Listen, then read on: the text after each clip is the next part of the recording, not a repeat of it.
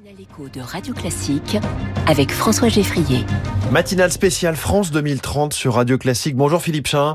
Bonjour. Bienvenue dans Comment j'ai réussi. Vous êtes le cofondateur et directeur client de Vercor. Vous êtes l'un des champions français montants de la batterie euh, électrique. Comment et pourquoi s'est créé euh, Vercor au départ? Alors Vercor a été créé pour amener une industrie de la batterie en Europe. Euh, L'automobile est en train de devenir complètement électrique. En 2035, ça sera très probablement le cas. Et l'industrie euh, européenne automobile a absolument besoin de, de disposer d'une capacité industrielle de fabrication de batteries en Europe pour être indépendant, souverain et maître de son destin dans la décarbonation de la mobilité. On a l'impression que vous donnez une dimension très européenne, mais au-delà de simplement le fait d'avoir un marché domestique important. En fait, c'est un enjeu stratégique pour l'Europe.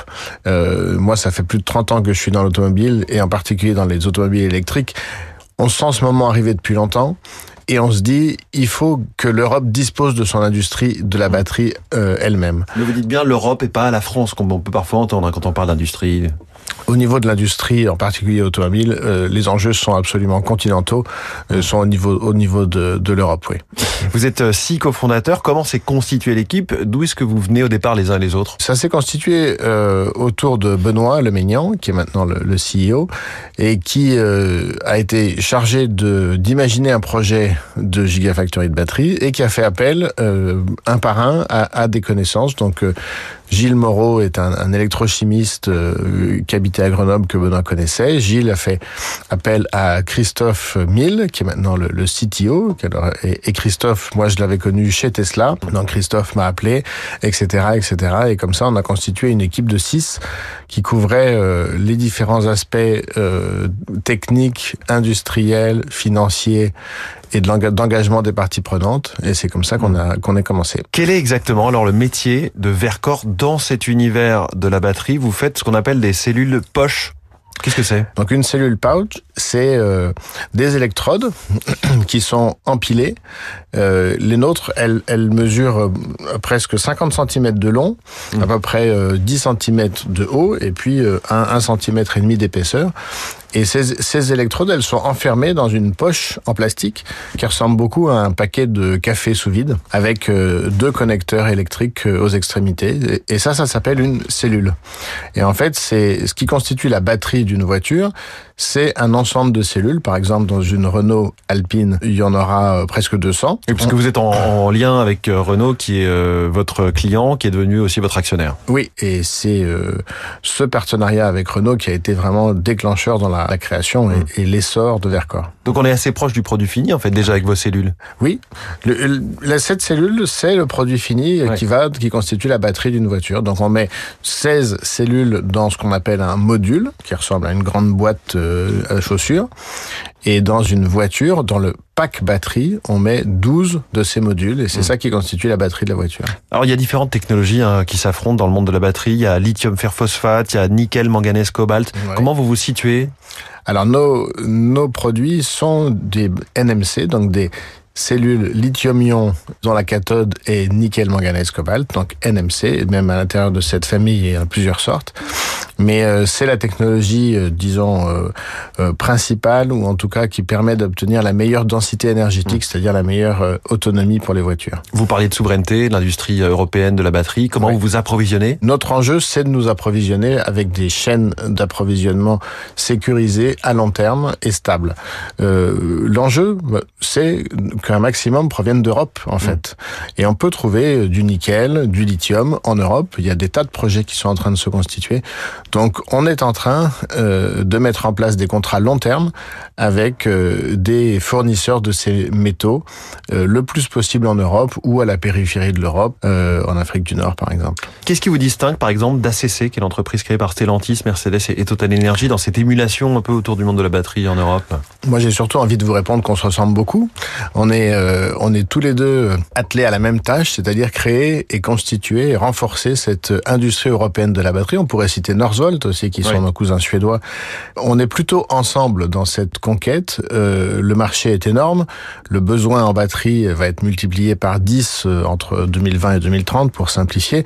Donc, euh, c'est plutôt de l'émulation positive? Oui, c'est plutôt de l'émulation positive. Hmm. On construit ensemble la même chose. Après, si on veut jouer au jeu des différences, on peut en trouver. Euh, ACC, c'est une joint venture, une co-entreprise entre deux et maintenant trois grands groupes mondiaux, alors que Vercor, je viens, je viens de vous le hmm. raconter, c'est constitué à partir d'une toute petite équipe. On dit que le, le principal coût de la voiture électrique aujourd'hui, c'est sa batterie ou sa principale valeur. Euh, est-ce que ce prix va baisser dans les années qui viennent au fur et à mesure que le marché va euh, euh, maturer, massifier aussi?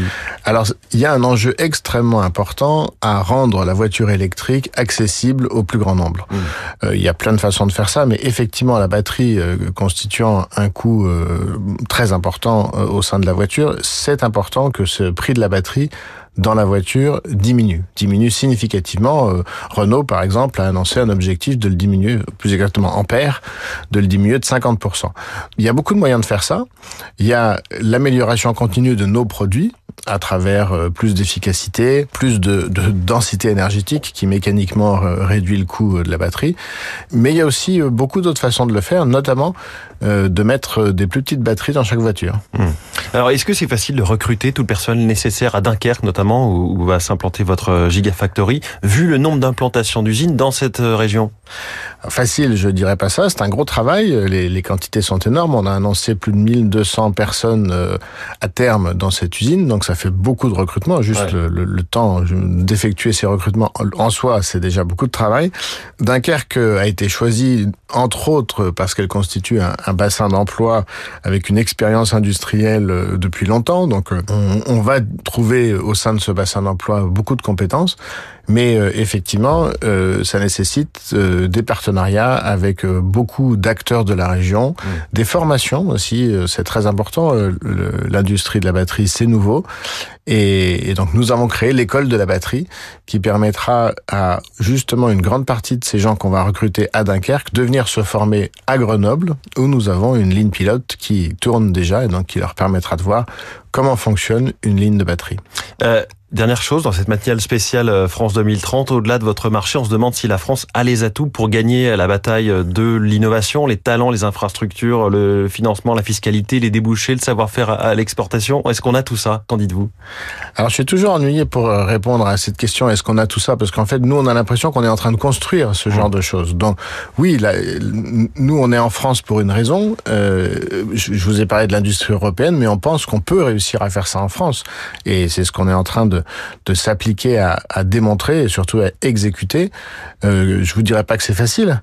Euh, y a, on, a, on a toujours euh, beaucoup de, d'enjeux, de, de challenges devant nous, euh, mais on sent du soutien et c'est important. Donc on sent du soutien euh, de la communauté industrielle, on sent du soutien, enfin à travers Renault par exemple, qui a été vraiment très fortement au soutien dès le début, mais on, on sent aussi du soutien du gouvernement à travers le plan France 2030 évidemment. Donc c'est pas gagné, il y a encore beaucoup de travail, mais on y croit beaucoup.